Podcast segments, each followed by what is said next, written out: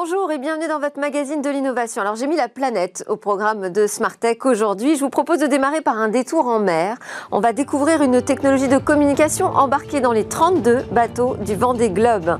C'est un dispositif unique que va nous présenter mon premier invité Marc Darmon de Thales dans quelques instants.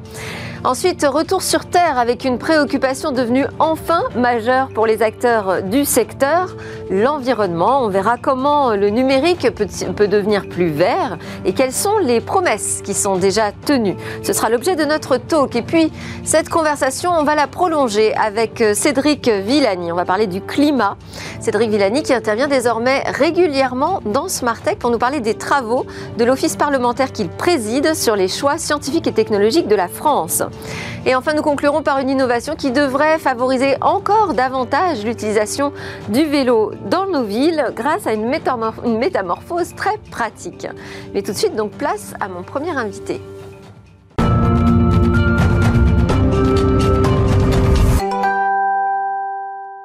Mission Vendée Globe, allô, ici la Terre, c'est comme ça que j'ai titré ce rendez-vous. Bonjour euh, Marc Darmon, vous êtes directeur général de Thales et donc aux côtés de l'ensemble des skippers euh, dans le Vendée Globe qui euh, utilisent une technologie que vous allez nous décrypter, une technologie de communication qui leur permet de maintenir justement ce lien entre la mer et la Terre. Alors l'outil s'appelle Vessel Link.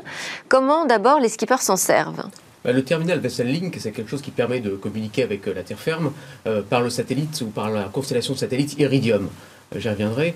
Ça leur permet, dans un endroit où il n'y a aucune couverture de réseau, d'avoir des conversations, d'échanger des vidéos, à peu près comme on serait sur la terre ferme. Alors, ils ont des obligations euh, de communiquer avec, euh, bien sûr, avec la course, euh, aussi les, équipes de sécurité, on y reviendra, ça, a servi dans ce Vendée Globe, mais aussi avec leurs proches, avec les médias. Donc, communication vidéo, dizaines de communications vidéo chacun par jour à peu près. Hein. donc, ils consomment de l'ordre de 6 gigas par mois à peu près comme vous et moi sur notre iPhone, mhm. alors qu'ils sont en pleine mer, au milieu de rien, sans aucun, sans aucun lien. Euh, en fait, ils auraient. Alors, on pourrait penser que c'est très très simple finalement. Hein. Aujourd'hui, on est euh, couvert par les satellites et que ça ne pose aucun problème de, communiquer euh, quand on est en mer. pour autant, vous nous dites que c'est un dispositif unique, une prouesse technologique. Qu'est-ce qu'elle a de spécifique cette techno Vessel Link donc, il y a deux choses qui sont uniques. Hein. Il y a le, terminal est extrêmement performant et notamment on travaille dans des conditions extrêmes. Par exemple, il résiste à des températures extrêmement basses. Euh, il résiste aux conditions du vent des globes, mais à, d'autres conditions extrêmes de nos utilisateurs. Euh, et la constellation de satellites Iridium, euh, qui est en orbite basse, qui permet d'avoir une permanence euh, complète euh, du service euh, permettent à, nos, à, nos, navigateurs, lorsqu'ils sont pendant trois mois, pendant 44 000 km, de toujours être en lien et, avec Et le, le, problème du temps de latence, quand on parle de communication satellitaire, comment est-il réglé C'est une très bonne question. La constellation Iridium, c'est une constellation qui est en orbite basse, à 780 km, donc c'est 40 fois moins que les satellites qui sont fixes qu'on appelle géostationnaire et qui, pour lequel il y a un certain retard de communication. Là, à 780 km, vous n'avez quasiment pas de retard. Et surtout, cette constellation de 66 satellites, elle est euh, constamment au-dessus de vous et elle permet d'avoir une permanence de la communication. Alors, il se trouve que les satellites sont aussi faits par Thales, que nous vendons à, Iridium. Ce satellite, c'est la nouvelle génération d'Iridium, donc satellites qui sont en haut débit et qui permettent notamment la vidéo. Et donc la vidéo, comme notre iPhone en 4G. Euh, et d'ailleurs, ils ont créé un, groupe WhatsApp entre eux, euh, les, les, 32 marins. Euh, Ça, c'est la première année alors c'est la première année que nous équipons l'ensemble des bateaux. En fait, on a un partenariat avec l'ensemble des IMOCA. Les IMOCA, c'est cette classe de bateaux de 60 pieds, dont les 32 bateaux du Vendée Globe, mais pas seulement. et donc on a décidé d'équiper parce que c'est des bateaux qui vont extrêmement vite et qui ont besoin de ces communications de, très, de très haute qualité. Et sur l'installation, euh, comment vous l'installez sur un bateau qui, traverse les océans dans des conditions très très compliquées? Ah, Il est extrêmement compact, on le voit sur quelques, quelques images, euh, il est extrêmement compact, euh, il est fait pour, pour s'arrimer sur des, sur des bateaux qui sont dans des conditions extrêmes de mouvement. Hein. Quand, on, quand vous verriez les, images de, Kevin Escoffier qui a vu son bateau plié en deux, mm. vous voyez que c'est des conditions qui sont, qui sont extrêmes. Et, et donc, et surtout, on l'a conçu pour les utilisateurs. Alors les utilisateurs, c'est pas seulement les navigateurs. Mais il y a une antenne. Euh, il y a une petite antenne. Euh, c'est omnidirectionnel, ça tire vers le vers le satellite. Euh, ça, ça, a une taille extrêmement réduite. Et l'antenne ne casse pas. Et l'antenne ne casse pas. Il est extrêmement résistant. On le fait en fait pour l'ensemble de nos clients exigeants, je dirais, hein, que ce soit et qui ont besoin de communiquer là où il n'y a pas de réseau. Ça peut être en mer, ça peut être dans les zones désertiques, ça peut être au pôle, ça peut être dans des conditions extrêmes d'intervention de, de sécurité ou militaire dans lesquelles il n'y a pas forcément de réseau. Et le poids aussi, parce que ces bateaux sont très exigeants. Absolument. Donc c'est extrêmement léger. C'est très léger. C'est très léger. Et, euh, et, donc on a beaucoup travaillé avec les utilisateurs pour, euh, pour, que, ce soit, pour que ce soit accessible. Alors, oui, alors sur le, donc sur le fonctionnement, on disait que c'était basé sur une constellation de, satellites donc, qui sont fabriqués euh, par Thales. Ça permet aux skippers d'envoyer combien de vidéos par jour à peu Ils envoient autour, entre 5 et 10 par jour chacun. Oui, c'est quand même énorme. Plusieurs milliers qui ont été envoyés pendant les deux derniers mois. Donc c'est considérable. C'est un, peu comme nous, ou plutôt comme un ado. Euh, alors ils envoient bien sûr aux médias, ils envoient à leurs proches, ils sont en lien avec, euh, avec les équipes de la course, ils sont en lien aussi avec les équipes de sécurité. Hein, vous avez vu cette, cette, ce sauvetage de Kevin Escoffier il, y a, il, y a, quelques mois maintenant, au tout début de la course, fin novembre, dans lequel les vagues ont plié son bateau en deux. Il a juste eu le temps de mettre une combinaison de survie pour éviter l'hypothermie, euh, d'envoyer une balise de détresse qui a été détectée par euh, le satellite Galileo, puis après par nos systèmes au sol pour détecter le, le, problème, et un WhatsApp. et après, il a fallu 11 heures parce que le signal a été détecté à 9000 km. Il a fallu 11 heures pour que Jean Le Cam, on l'appelle Roi Jean, mhm. euh, et soit, se soit dérouté pour aller le sauver. Euh, mais sans ce signal qu'il avait envoyé et, ce WhatsApp, euh, il n'aurait pas, été, il pas été sauvé et sans la capacité par satellite de détecter le signal de détresse. Alors là, ces, héros hein, du Vendée Globe vont bientôt arriver, en tout cas les premiers, dans un jour ou deux. On les attend sur Terre à nouveau. ils ont des retours d'expérience qui vont vous servir à transformer, améliorer améliorer le système Qu'est-ce que vous pouvez déjà en retenir de, cette expérience Alors, sur Vessel Link, on va les débriefer euh, longuement. Les questions que vous posiez, l'encombrement, le poids, euh, les différentes résistances, notamment la résistance physique. Euh, mais on va avoir des retours d'expérience sur l'ensemble de ce que le domaine spatial leur apporte. La météo. vous savez, nous faisons par exemple le satellite Météosat depuis plusieurs générations. La mise à jour des données météo, c'était toutes les demi-heures, tout, après toutes les 20 minutes. la troisième génération sur laquelle on travaille, ça j'espère sera toutes les 10 minutes donc la mise à jour de la météo. La météo, c'est utile pour la sécurité, c'est utile pour eux aussi en temps réel, pour optimiser la course et pour leur performance. Euh, les conditions d'environnement et de, l'océan. On a les satellites d'observation de l'océan, avec notamment un altimètre hein, qui mesure la, hauteur extrêmement précis pour la hauteur des vagues. Pour les icebergs, qui mesurent, ces altimètres mesurent aussi l'épaisseur de la banquise ou la hauteur des, rivières. Euh, y a bien sûr de la navigation, bien sûr, c'est les satellites qui permettent de positionner euh, ces, coureurs au cours de la course. Et, donc, on peut considérer qu'il y a une centaine de satellites en l'air euh, qui euh, sont intervenus dans la course du Vendée Globe pendant un peu moins de trois mois. Et là, donc on parle vraiment du Vendée Globe, mais demain, vous imaginez quel type d'acteurs qui pourrait être intéressé par un Vessel Link, par un outil de communication qui donne des informations de haute précision? Donc, on, a été sélectionné par Iridium pour fabriquer euh, ces terminaux euh, Iridium. Alors on les vend pas Iridium, on les vend directement aux utilisateurs finaux, euh, à la fois dans la version terrestre, par exemple les camions, ou les forces de sécurité, ou les forces de défense, maritimes, que ce soit des bateaux comme ces IMOCA de, 60 pieds, mais ça peut être aussi des navires marchands ou des navires de défense, et, l'aéronautique aussi pour, par exemple, les, les, avions, les avions d'affaires. c'est des, solutions qui sont, et donc là aussi, on a des activités civiles euh, extrêmement exigeante. C'est un peu la carte de visite de Thales, hein, de, travailler sur les solutions qui fonctionnent tout le temps pour des clients très exigeants, euh, mais aussi de sécurité et de défense. Et Vendée Globe, c'est vraiment un moment où vous pouvez faire une démonstration de force Vous en servez comme ça aussi? Ben, On a pensé que c'était effectivement une, bonne idée euh, d'équiper euh, les, bateaux IMOCA. Euh, les autres solutions existantes ont, toutes des points faibles par rapport à ça. soit les terminaux ne sont pas suffisamment résistants, soit il y a ce fameux temps de latence dont vous parliez qui rend les conversations plus problématiques et qui sont généralement plus utilisées pour des conversations dans une seule direction. et donc Iridium, qui est une constellation extrêmement moderne, et ce vaisseau Link, là qu'on démontre dans la version maritime ou, navale, mais qui existe sur toute une gamme, euh, c'est effectivement pour nous euh, une, belle vitrine. Oui. Merci beaucoup, euh, Marc Darmon, directeur général adjoint de Thales, est en charge des activités systèmes d'information et de communication sécurisées. On quitte la mer, on revient sur Terre, mais pour parler quand même toujours de cette planète, on va réfléchir à la manière dont le numérique peut devenir plus vert. Numérique et environnement, quelles sont les solutions pour rendre les technologies plus vertes? On en parle avec François Sterrin, vice-président exécutif et directeur de l'industrie d'OVH Cloud. C'est notre fleuron français et il fait partie des 25 fournisseurs de cloud à avoir signé un pacte les engageant à viser la neutralité environnementale.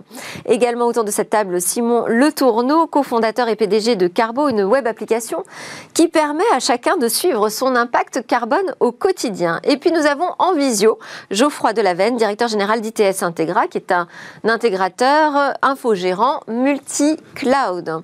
Alors on va démarrer ensemble, François Sterrin, avec ce pacte euh, signé par OVH Cloud sur la neutralité environnementale. Ça s'inscrit dans le cadre euh, d'un, dire, d'un New Deal, d'un Green Deal européen. Vous pouvez nous en dire plus déjà sur ce texte, cet engagement? Euh, Effectivement. Alors nous, on n'a pas attendu cet engagement. Hein. Ça fait longtemps que OVH Cloud fait le mieux qu'il peut pour respecter euh, l'environnement. Et en fait, au départ, euh, bah, c'était surtout notre obsession pour l'efficacité énergétique qui, est, qui fait partie un peu de notre, notre business model. Il faut être vraiment très compétitif euh, sur, la, sur ce marché. Et donc, on a cherché à consommer le moins possible parce que finalement, euh, bah, le kilowattheure qui est le plus vert et le moins, et c'est aussi le, celui qui est le moins cher. C'est celui qu'on consomme pas en fait. Oui, c'est-à-dire qu'il y a aussi une problématique économique qui sert l'environnement indirectement. Donc, dans notre ADN, on a toujours été vraiment focalisé et, quasiment obsédé par cette efficacité énergétique.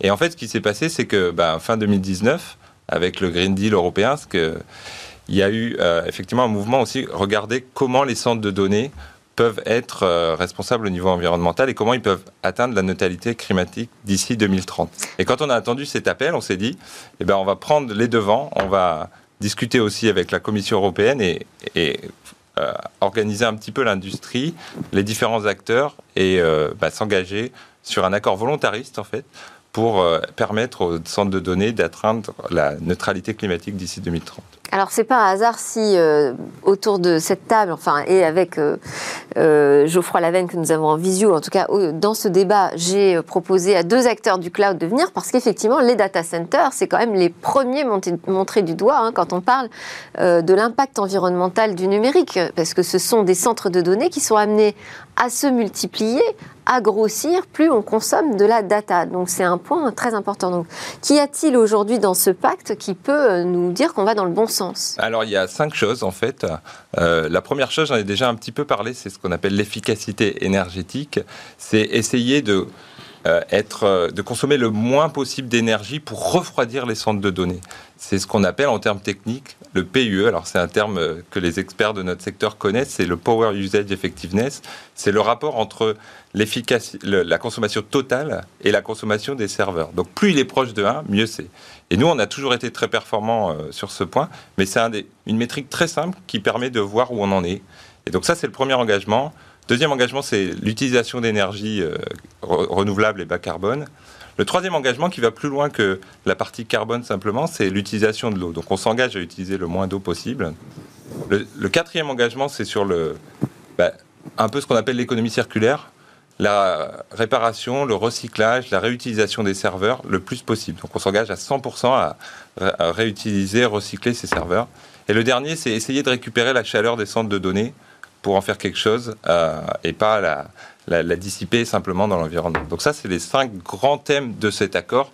Qui quelque chose au sein de votre propre industrie ou pourquoi pas pour d'autres acteurs ou euh, chauffage, je, dis euh, chauffer des immeubles qui sont aux alentours de. Alors c'est une possibilité, c'est pas forcément évident hein, parce que la chaleur qui sort d'un centre de données c'est pas de la vapeur, euh, donc il faut regarder la faisabilité technico-économique de tout ça, mais c'est prometteur et on peut, on peut essayer. Simon Le Tourneau, alors on entend un opérateur majeur du cloud nous dire bon c'est très simple de mesurer notre efficacité énergétique. Comment tout à chacun on peut le faire? Comment on peut mesurer son empreinte carbone? Bonjour Delphine, merci beaucoup. Euh, en fait, le, pour mesurer son empreinte carbone, déjà, il faut en prendre conscience. C'est un des premiers aspects qui est le plus important.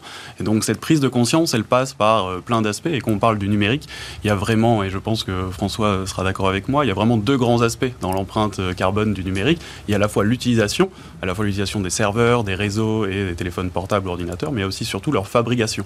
C'est à peu près moitié-moitié, si euh, on simplifie. Pour, quand je parle de l'empreinte environnementale, hein, je parle de l'empreinte carbone, à la fois de l'utilisation et de la fabrication. Et donc, en fait, c'est ce qu'on propose chez Carbo. On permet à la fois aux individus et aux entreprises de prendre conscience de leur euh, empreinte environnementale, de leur empreinte carbone surtout, pour derrière euh, passer à l'action. Donc d'abord regarder ce qu'il en est du produit que j'achète et ensuite l'utilisation. C'est exactement ça. C'est exactement ça. Je sais pas. Et donc là, vous partez quoi? De données des constructeurs? Alors on part à la fois des données des constructeurs, à la fois des données des, opérateurs, on part à la fois des données de l'utilisation euh, des différents services, que ce soit les serveurs ou que ce soit euh, tous les différents services qui peuvent exister. Euh, Mais votre base de données, elle vient d'où? Alors il y a Comment plein, vous pouvez mesurer tout bah, ça Il y, a plein de bases de données. Il y avait une base de données, donc il y a la base de données carbone de l'ADEME qu'on utilise régulièrement. Il y a aussi, on va directement chercher au sein des rapports RSE des différentes entreprises. Par exemple, on parlait du PUE, du Power Usage Effectiveness. On va le chercher dans le rapport RSE d'OVH. et après, il y a plein d'autres bases de données que justement on essaye d'agréger sur Carbo pour euh, à la fois permettre aux individus et aux entreprises de, de prendre conscience de ce que c'est l'empreinte carbone en fait. Euh, si, euh, si vous me permettez un parallèle, dans les années 2000, les calories sont arrivées dans le langage courant. Donc maintenant, on sait à peu près le nombre de calories qu'un adulte moyen mhm. doit consommer tous les jours. En revanche, en termes d'empreinte carbone, quand on interroge les gens, on s'aperçoit que personne ne sait exactement ce qu'est l'empreinte carbone. Un ordinateur, par exemple, de, 2 kg euh, dégage en moyenne 125 kg de CO2 euh, dans l'atmosphère pour juste sa fabrication. Donc c'est des, éléments comme ça qu'il est nécessaire, en tout cas, de, permettre aux gens de prendre conscience de leur empreinte. Bon. Euh, on va donner la parole à Geoffroy Lavenne d'ITS Integra. Bonjour. Bonjour. Euh, vous avez constaté, vous, euh, qu'il y avait une prise de conscience aujourd'hui de la part de vos clients qui utilisent des services de cloud sur ces questions environnementales? Oui, euh, depuis quelques années, dans les référencements qu'on peut avoir avec nos clients, qui sont souvent des grands comptes, euh, la problématique environnementale euh, était toujours prise en compte, mais on avait quand même l'impression que c'était souvent une, contrainte de la part de nos clients, alors que depuis quelques années, on, sent qu'effectivement, il y a une, plus grande adhésion sur, ces sujets, et, dans chaque appel d'offres ou chaque référencement que l'on peut avoir, ce point est systématiquement pris en compte il est pris en compte parce qu'il euh, y a des obligations euh, RSE ou il est pris en compte parce que c'est une préoccupation euh, des dirigeants? Non, je, on, pense qu'il y a vraiment une, prise en compte éco-responsable euh, de la part de nos clients, souvent des, plus jeunes, euh, c'est vrai. Et, euh, et, il y a un certain nombre d'organismes qui, ont été mis en place. nous, on est par exemple référencé Gold Ecovadis, qui est un organisme indépendant et qui permet justement de valider l'ensemble des actions éco-responsables qu'une entreprise peut avoir, aussi bien en interne que dans le compte de, de, des solutions qu'il met à disposition de ses clients. Tiens, on va faire réagir euh, Simon Le Tourneau sur euh, ce label Gold Ecovadis. Ça, vous vous appuyez aussi sur ce type euh, d'éléments pour mesurer les empreintes carbone? De chaque intervenant de la chaîne numérique Alors pour les entreprises, on s'appuie sur différents indices. On s'appuie aussi sur donc il y, a des indices. Ecovadis se traite plus largement que uniquement euh, l'empreinte carbone, mais justement on s'appuie à la fois sur les clients et les sous-traitants. Et j'aimerais bien rebondir sur ce que sur ce que disait l'intervenant. Bien sûr. On, s'aperçoit effectivement que le, la plupart des entreprises veulent se lancer dans une démarche de bilan carbone. Pour il y a plusieurs drivers qui existent. Et un des drivers principaux, on en parlait tout à l'heure aussi, c'est le, les clients qui demandent dans les appels d'offres euh, d'imposer euh, des critères RSE. Ça va jusqu'à un quart des appels d'offres qui sont notés sur les, sur, sur les RSE. Et ce que, ce que vous disiez était assez juste aussi sur le côté, est-ce que c'est une volonté profonde des, entreprises ou c'est uniquement euh, des drivers réglementaires euh, ou euh, de, la, part des clients? Je pense qu'il y a énormément de drivers qui imposent aux entreprises d'aller dans cette démarche environnementale. Euh, vous avez parlé de la marque employeur, mmh. euh, pour attirer les talents et les, conserver, on a besoin de ça. Il y a aussi, même philosophiquement, euh, les, entreprises qui à un moment se disent qu'est-ce que je peux faire moi aussi pour l'environnement, comment je peux m'inscrire dans, on, entend neutralité carbone, on entend accord de Paris, etc. Et moi, je me demande, en tant qu'entrepreneur et même en tant que chef d'entreprise, comment on fait pour s'inscrire dans cette démarche de réduction carbone? Euh, Geoffroy Delavenne, vous avez l'impression que cette prise de conscience, elle est euh, récente? Depuis quand, euh, à quand elle remonte Vous diriez? Un an, deux ans? Alors, comme le disait Simon, ça, fait effectivement quelques années où il y a des contraintes légales et donc euh, je dirais que ça fait déjà au moins cinq ou six ans que euh, sur les référencements euh, on a ces, ces, demandes spécifiques. Par contre effectivement depuis un ou deux ans on a vraiment l'impression qu'il y a une, une démarche plus réelle j'ai envie de dire et, moins obligatoire sur ce type de, de sujet d'éco-responsables. Et vous voyez quelle tendance arriver pour demain? Euh, alors c'est certain que euh, avec toutes les actions qui sont réalisées et François en parlait au début, euh, typiquement justement avec le pacte de neutralité climatique ou le Green Deal qui a été mis en place l'année dernière, il y a de plus en plus d'actions qui sont réalisées dans ce sens. Et puis il, il faut aussi reconnaître que ces actions éco-responsables ont des intérêts économiques également pour nos entreprises. plus on a un PUE qui est faible effectivement dans un data center, moins on paiera cher notre kilowattheure et, et donc ça a un intérêt également pour euh, des prestataires comme nous euh, qui avons des, consommations importantes dans les centres de données euh, d'avoir une, empreinte éco-responsable. Je vais revenir à François Sterrin. Quand on s'engage à avoir recours à une énergie 100% renouvelable, comment on fait concrètement? Alors, bah, on travaille Est-ce que c'est possible déjà aujourd'hui? Parce que là, les échéances, c'est quoi? C'est 2025, 2030 Alors, nous, on s'est engagé à être 100% renouvelable avant 2025. Donc, euh, c'est des donc échéances assez Très rapprochées, oui. Euh, je reviens aussi sur euh, l'intérêt économique tout ce qu'on fait, c'est aussi motivé par un intérêt économique. C'est ça qui est assez fort et c'est vraiment dans, notre ADN et, et aussi sur toute l'industrie. Cet intérêt est fort. Maintenant, par exemple, on voit que l'énergie renouvelable, elle commence à être moins chère que les énergies conventionnelles. Parce que c'est ce que j'allais vous dire, parce que quand même engager euh, une refonte profonde de son organisation pour devenir vert et neutre pour l'environnement, ça engage des modifications d'organisation, de fournisseurs et de, de coûts et, donc dans l'entreprise. Exactement. Et donc euh, il faut, on est toujours motivé par cette, cet impératif euh, business. Et c'est vrai que euh, sur la partie en renouvelable, bah, les, les, entreprises d'électricité s'y mettent également. Euh, il y a une vraie diminution des coûts qui fait que cette énergie renouvelable est abordable. Ça, c'est très très important et on le voit dans tous les pays européens. Le solaire, l'éolien ont vraiment beaucoup euh, baissé en termes de prix. Et donc, euh, Mais est-ce que les ressources sont suffisantes pour suivre la course au data center? Eh ben ça, ça, ça, bouge assez vite. Mais aussi, il faut dire que grâce à l'efficacité énergétique, finalement, les data centers, on pense. C'est vrai, vous parliez de, de, ces gros data centers dont on entend parler. On a l'impression que c'est vraiment des, des, mastodontes. Et c'est vrai qu'ils sont, ils sont gros. Mais en fait, ils remplacent beaucoup de petits data centers distribués qui étaient peut-être moins efficaces avant. Et ce qui fait qu'il y a une étude qui a été euh, publiée par l'Agence internationale de l'énergie récemment, cette année, qui montre qu'en fait, et ça je pense que pour beaucoup de gens c'est une surprise, la consommation des centres de données au niveau mondial n'a pas bougé quasiment. Elle a augmenté de 6% entre 2010 et 2020, alors que le trafic Internet était multiplié par 12. La demande en, capacité de calcul et de stockage de données dans les centres de données était multipliée par 7 tout ça, notamment grâce à ces gros mastodontes, parce qu'ils sont beaucoup plus efficaces. C'est très a... important ce que vous dites, effectivement. Euh, euh, on ne prend pas forcément en compte euh, ce décalage entre l'image qu'on a de la, de la consommation Exactement. exponentielle du numérique et la rationalisation que peut apporter le cloud et l'efficacité énergétique. Parce que l'efficacité énergétique, finalement, dans notre secteur, c'est pas nouveau en fait. Alors ça, on en parlera aussi euh, tout à l'heure après votre plateau avec Cédric Villani, absolument. Euh, Simon Le Tourneau, on, on, on a, vous vous adressez des entreprises ou des particuliers ou les deux? On adresse les deux. D'accord. Alors quand vous adressez les particuliers mm -hmm. sur euh, leur empreinte environnementale, euh, vous n'avez pas le sentiment peut-être de les culpabiliser? Non, justement. Euh, pour moi, en fait, parce que agir sur l'entreprise, on se dit, ok, ça peut avoir un impact parce qu'ils peuvent faire des choix. En revanche, le consommateur, il a finalement peu de choix. Le, le, consommateur, pour moi, il a aussi le choix, tout à fait. En revanche, c'est ce que le choix de consommer moins? Alors, il y a première, exactement. la, le, le, premier choix qu'on a tous, c'est se demander est-ce qu'on a besoin de vraiment de consommer? Euh, Est-ce qu'on a besoin, comme euh, 90% des Français, de changer de téléphone portable, par exemple, tous les deux ans? Euh, Une fois qu'on a besoin de changer, comment on change? Est-ce que euh, on passe par euh, du reconditionné?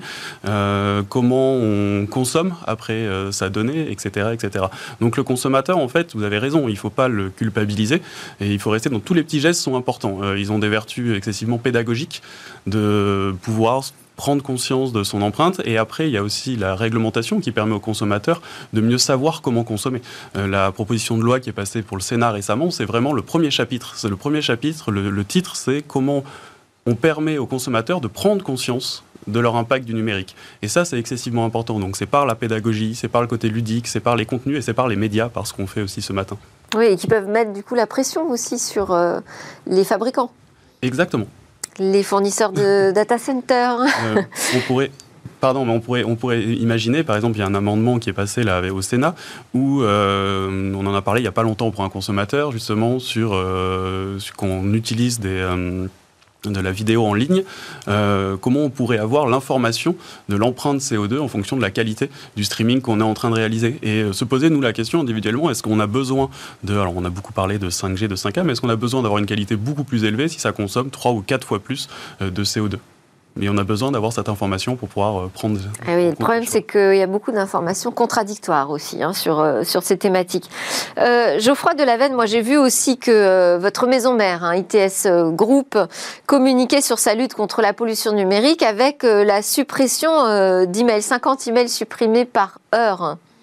Ça, ça fait partie de la politique interne de l'entreprise. C'est symbolique ou vous y voyez autre chose depuis, depuis une dizaine d'années, on, on, ratifie euh, le pacte euh, du Global Compact qui euh, réunit un certain nombre d'engagements pour les entreprises et entre autres environnementales. Et dans ce cadre-là, on, on, a un certain nombre d'actions effectivement qui sont réalisées.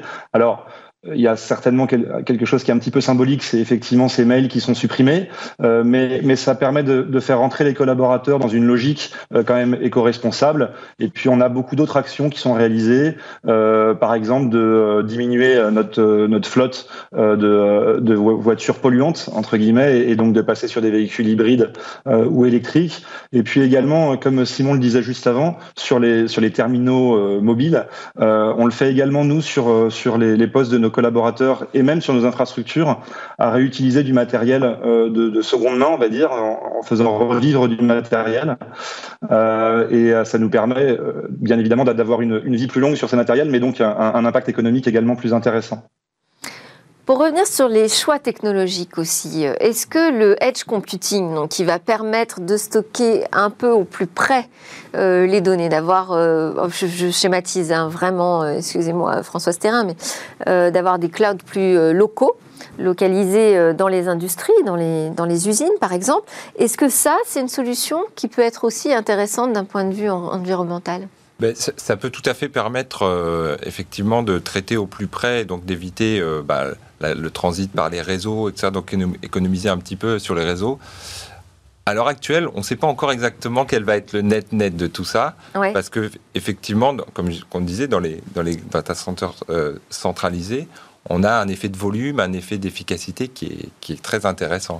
Et donc, on économisera du côté réseau. Est-ce qu'on économisera du côté traitement? Ça reste à voir, mais c'est une, une des, tendances assez fortes qui, qui, est en train de se dégager. Donc, on, on regarde ça avec beaucoup d'attention. Euh, mais c'est vrai que c'est comme un peu dans toutes ces problématiques. Et la communication des objets connectés utilise des réseaux aussi moins énergivores bah, de plus en plus, c'est pareil sur les réseaux que sur les centres de données. L'efficacité énergétique euh, et l'efficacité et les matériels deviennent de plus en plus performants. Cela dit, c'est les fameuses effets rebonds où, euh, bah, parce que le coût unitaire en carbone est peut-être moindre, mais il faut voir quelle est au, au bord de toute l'application et d'utilisation quel est le bilan euh, final. Et sur certaines applications, ça va être très intéressant. Sur d'autres, peut-être un peu moins. Euh, donc, Et alors là-dessus, justement, il va y avoir une surveillance euh, de la Commission européenne, par exemple, sur les engagements que vous avez pris? Alors, ça, c'est un accord volontariste hein, pour l'instant. Donc, euh, c'est. Et d'ailleurs, je c'est ouvert à, à, tout le monde, tout le monde peut le joindre, peut, peut, peut s'y, y adhérer. Euh, et donc on, en, on, a des discussions régulières avec la Commission sur, bah, effectivement, est-ce qu'on est aux attendus euh. Donc c'est une discussion il n'y a pas de mesure de rétorsion Pour l'instant, si jamais... c'est très volontariste et c'est une discussion, donc c'est plutôt, plutôt bien. Je pense qu'on on aille au devant de ça plutôt qu'attendre une législation. En fait, on a pris les devants là-dessus. Simon Le Tourneau, quels sont les usages qui, euh, selon vous, sont les plus problématiques dans le numérique?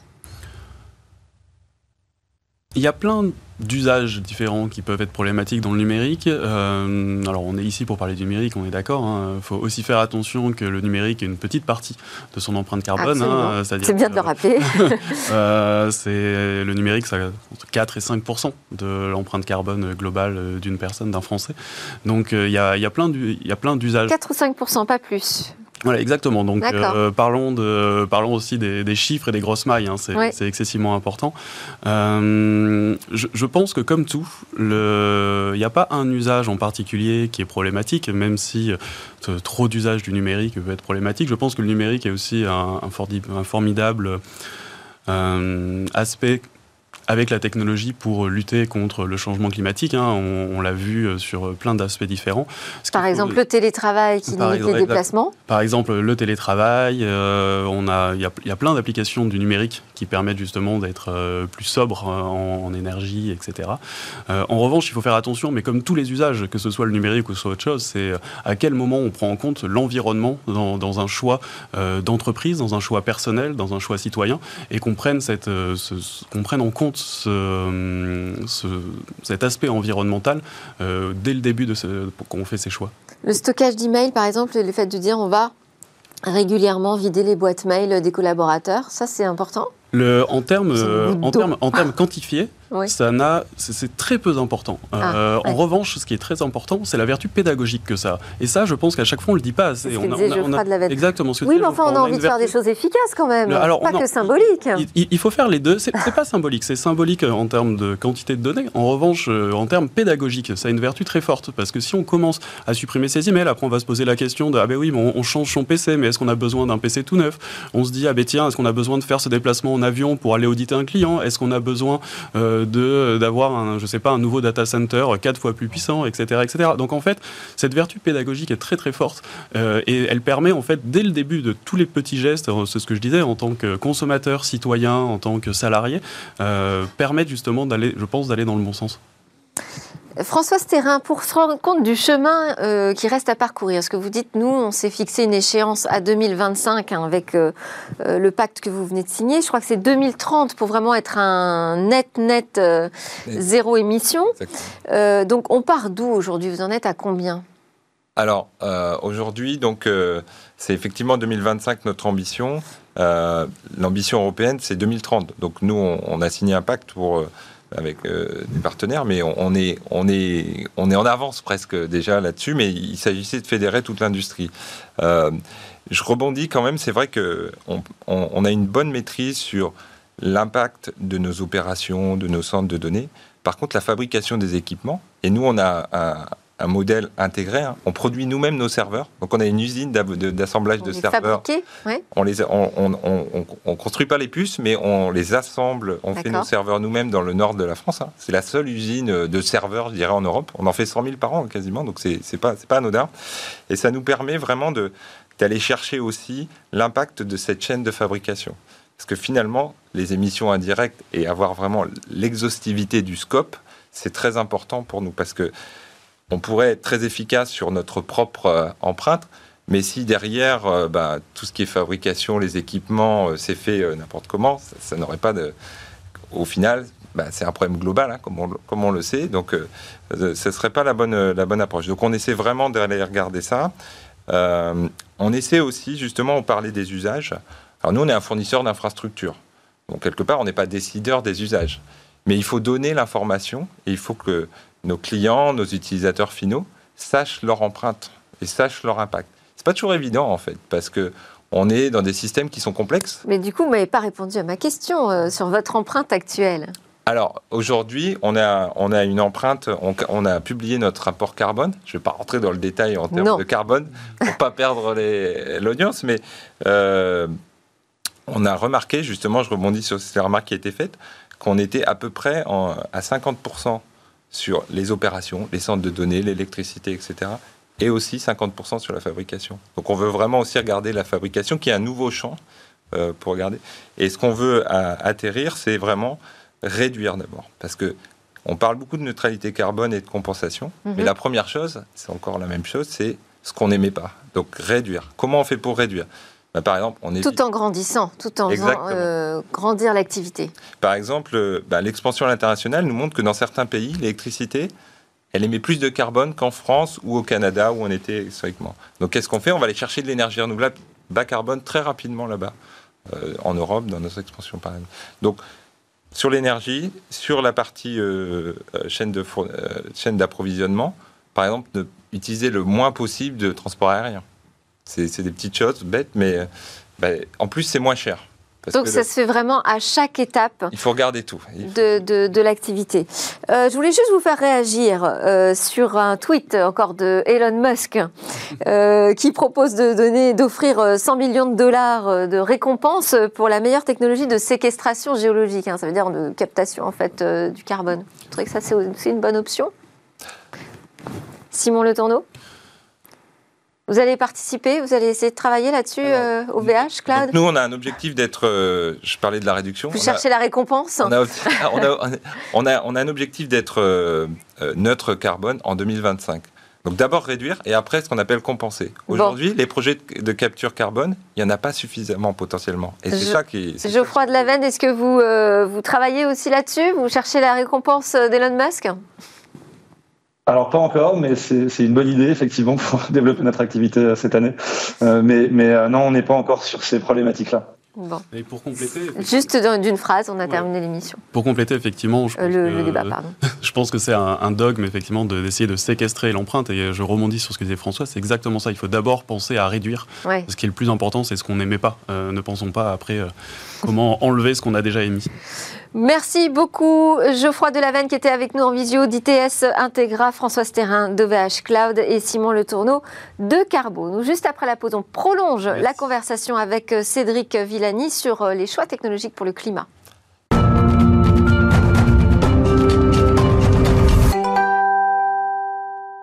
Nous sommes de retour pour la suite de Smartech et notre rendez-vous avec Cédric Villani, euh, député de l'Essonne et président de l'OPEX, l'Office euh, parlementaire d'évaluation des choix scientifiques et technologiques pour la France. Bonjour Cédric Villani. Bonjour Daphine Sabatier. Merci beaucoup d'accepter cette invitation aussi régulière que possible. Alors, je voulais vous entendre déjà sur euh, avoir votre point de vue sur cette question du numérique et de l'environnement qu'on vient d'aborder dans notre débat premier constat, c'est qu'aujourd'hui, on ne peut plus dire que le numérique est juste, a priori, neutre ou bénéfique pour l'environnement. Oui, il y a des bénéfices, par exemple, une visioconférence euh, euh, où le travail, le télétravail épargne tout l'impact carbone qu'a le déplacement, bien sûr, mais il y a aussi, des, il y a aussi un bilan euh, négatif par rapport à l'environnement et qui va se retrouver dans une empreinte carbone, soit dans la, soit dans la consommation d'énergie, soit dans le fait que ça soit des beaucoup de matériel qui sera produit, un matériel, on sait qu'il est peu renouvelable, qui a une forte empreinte carbone. Ça, c'est le premier constat. Un numérique qui aujourd'hui est ambivalent. Et j'avais, euh, dans, mon rapport sur l'intelligence artificielle, il y a deux ans, j'avais consacré un, chapitre aussi à cette question, le bon, le, mauvais. Et puis le deuxième constat, et là-dessus, vos invités, les invités qui viennent de nous précéder, euh, étaient en plein dans le mille.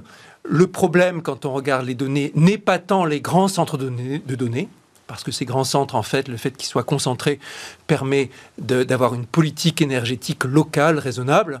Le problème, paradoxalement, c'est bien plutôt l'équipement des individus, l'équipement personnel. On voit son smartphone, on voit son ordinateur, on ne soupçonne pas que ça puisse poser problème, alors qu'en fait, oui, derrière, il y a une empreinte carbone importante par rapport à la production.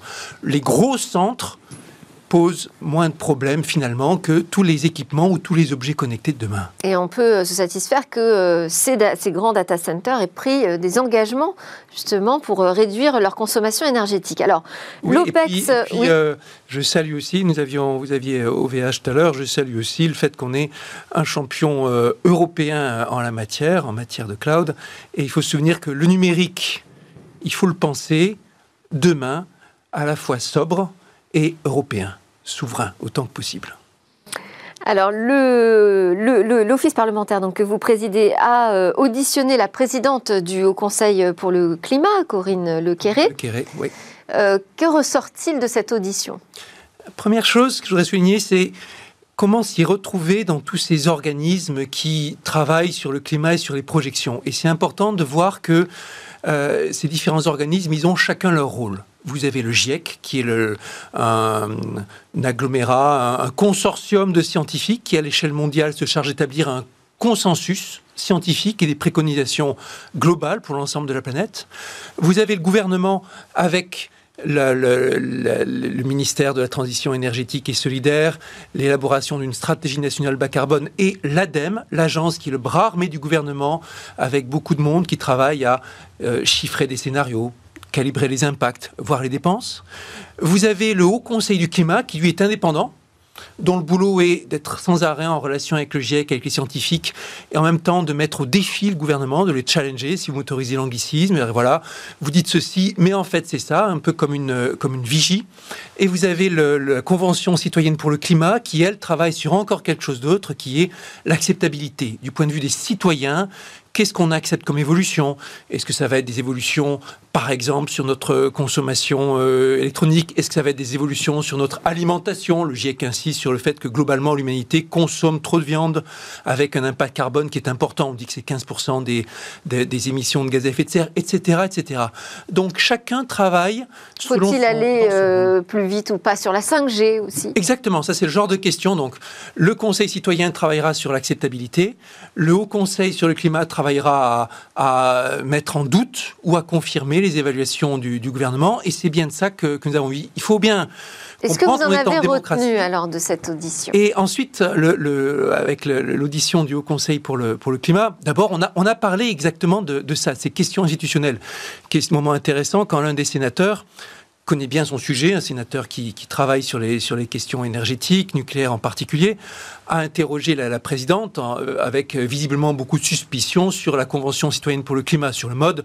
Est-ce que vous ne trouvez pas ça aberrant qu'on demande à des citoyens non experts de se prononcer? Et la réponse de la, présidente Le Quéré a été éclairante. Elle a dit au contraire, je trouve que c'est très bien, leur travail est complémentaire du nôtre et ça fait partie aussi des différentes institutions démocratiques. Donc ça, c'était ce premier point démocratique important. On ne peut pas dire que le Conseil sur le climat est prééminent sur la Convention citoyenne ou sur le GIEC, ce sont des rôles différents. On a retenu que euh, ce Haut Conseil travaillait en, collaboration étroite avec l'international, même si son rôle est national. Par exemple, Madame Le Quéré est aussi dans le Conseil britannique qui s'occupe de ces, questions, qui a été installé il y a déjà une dizaine d'années, je crois, alors que le Haut Conseil sur le climat est tout récent. Et puis on a demandé au Conseil de nous, parler des, actions du gouvernement. Ils ont rendu un rapport sur l'impact de la 5G. Ils sont aussi en train d'évaluer la prochaine loi euh, le, projet de loi qui va venir dans la suite de la Convention citoyenne pour le climat. Et là-dessus, on a entendu le Haut Conseil nous dire d'abord qu'ils euh, manquent de moyens par rapport aux hautes missions qui leur sont confiées. Quand on fait les comparaisons internationales, on voit que c'est une poignée de personnes, le Haut Conseil pour le climat, alors que ça mériterait d'être bien davantage. Euh, aussi, on a retenu qu'ils ont un regard critique sans être très critique par rapport à la stratégie du gouvernement. Disons, ça va dans la bonne direction, mais c'est un petit pas et ça a besoin d'être encouragé. On estime que sur le plan de, de relance des 100 milliards mis sur la table par le gouvernement, une trentaine de milliards seulement vont dans la bonne direction du point de vue, euh, du point de vue pour diminuer le bilan euh, carbone. Et les 70% qui restants continuent l'existant. Donc ils sont, ils sont neutres au sens où ces 70 milliards, ils continuent à avoir notre trajectoire carbone qui est pas soutenable. Et il y a 30 milliards qui vont dans le sens de l'amélioration. De ce point de vue-là, l'estimation du, climat rejoint à peu près celle du gouvernement, ce qui est un bon signe pour la, transparence, même si c'est pas exactement leur estimation de quels sont les milliards, c'est pas exactement la même. Mais nous disent aussi, insistent, c'est un pas dans la bonne direction, mais c'est un pas qui reste timide. Et puis le Haut Conseil, nous a dit qu'il allait euh, s'attacher à justement vérifier, préciser l'étude d'impact du gouvernement manque de, quantification. Le gouvernement lui-même dit avec ce qu'on fait, les efforts qu'on fait, on va à peu près faire peut-être la moitié du chemin vers ce qui est souhaitable pour euh, l'échéance 2030. Euh, C'est un peu étrange de partir en se disant déjà on va faire la moitié du chemin. On n'arrivera pas au bout. Comme vous le savez, d'habitude, la réalisation du plan elle est toujours moins bonne que les ambitions qu'on s'est données au début. Donc si au début on se dit on va faire la moitié du chemin euh, par rapport à l'engagement qui est prévu en 2030, on peut raisonnablement penser qu'on sera à moins, moins de la moitié. Alors mon, mon collègue euh, député Mathieu Orphelin, lui, a refait, un ancien de l'ADEME, a refait les comptes avec certains membres de ses, avec qui il travaillait. Il dit le compte n'y est pas du tout. Le gouvernement dit la moitié, mais en fait, ce sera que 10%. On a interrogé aussi le Haut Conseil sur le climat là-dessus. Le Conseil a dit on a bien vu l'estimation de Mathieu Orphelin, nous allons regarder. Nous ne savons pas non plus si c'est si du 10%. On voit qu'il y a, au-delà de la bataille de chiffres, ce qui est important, c'est de bien vérifier que toutes les institutions qui doivent contrôler aient les moyens dont ils ont besoin. On reparlera de ce sujet ensemble, Cédric Villani, si vous le voulez bien, parce qu'on arrive euh, au bout du temps imparti pour euh, notre rendez-vous. Euh, et on l'a vu, si on part déjà que sur la moitié du chemin, on a le temps d'en rediscuter. Et je souligne le paradoxe là en tant que citoyen. Le Conseil citoyen pour le climat, la Convention citoyenne pour le climat, elle, a fait des propositions fortes dont le gouvernement n'a retenu qu'une partie. C'est là qu'on peut se poser des questions si les citoyens précisément font le filtre de l'acceptabilité en disant voilà ce que nous, citoyens, on est prêts à avoir, et si le gouvernement modère la copie par rapport à ce que disent les citoyens, il y a, euh, il y a une question sur l'ambition qui se pose. On va en reparler. Il y a beaucoup euh, de débats et de polémiques aussi euh, autour des rapports qui sont rendus par les différents organismes que vous avez cités.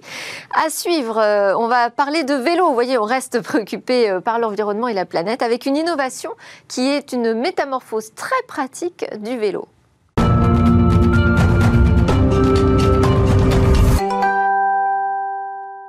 Alors, pour euh, savoir à quoi va ressembler demain, je vais poser une question un peu étrange à Cécilia Sévry. Bonjour Cécilia. Bonjour Est-ce que demain, tous les vélos, les vélos seront électriques, même ceux qui ne le sont pas? Eh bien, c'est la question, effectivement. Moi, j'ai la réponse aujourd'hui, oui. En fait, euh, on s'est rendu compte que beaucoup de gens voulaient aujourd'hui euh, aller au travail à vélo, mais la question, c'est quel vélo choisir? Alors moi, je propose d'arrêter de se poser la question, parce qu'il faut un budget quand même pour un vélo électrique. En même temps, on ne sait pas si on fera toute la route avec son vélo classique. Euh, moi, je vous propose aujourd'hui un kit d'assistance au, pédalage qui va permettre de transformer n'importe quel vélo en VAE, vélo à assistance électrique. Et comment on fait pour ça? Alors en fait, c'est un dispositif qu'on va venir euh, poser directement sur la roue de notre vélo. Euh, c'est un moteur à friction qui s'installe en quelques secondes, pas besoin d'outils. Euh, les deux extrémités du clip, elles sont accrochées à la fourche, de notre vélo, de sorte que le galet en fait qui est à l'intérieur du dispositif soit directement sur le pneu 1. En fait, en tournant, et eh bien tout simplement, il va accompagner le tour de la roue et donner une impulsion nécessaire à la roue. Et comment active-t-on le système? Alors, pas la peine de se pencher, de se mettre de travers ou de vite l'enclencher. Tout simplement avec un bouton Bluetooth qu'on va installer sur le guidon euh, de notre vélo. Donc, on va pouvoir l'installer. Il y a deux batteries euh, qui sont des deux côtés du clip euh, que vous voyez à l'image, qui, cumulent à, à elles 244 Wh. Donc, ça permet une autonomie de 25 km. Et puis, quand on est à plat, eh bien, il suffit de prendre son dispositif qu'on a juste à déclipser. On le met dans son sac à dos parce que ça pèse que 3 kilos et on le prend avec nous au bureau pour le brancher avec un port USB et en 40 minutes, euh, le tour est joué. Donc, euh, ce kit-là, en plus de transformer notre vélo en VAE, eh bien, il transforme aussi notre vélo en vélo connecté parce que la société Click est en train de développer une application qui va permettre, euh, avec le Bluetooth, eh bien, de donner tout un tas de fonctionnalités en plus. Ben, c'est très pratique euh, comme invention. Merci beaucoup, Cécilia Sévry. On passe au Lab Startup.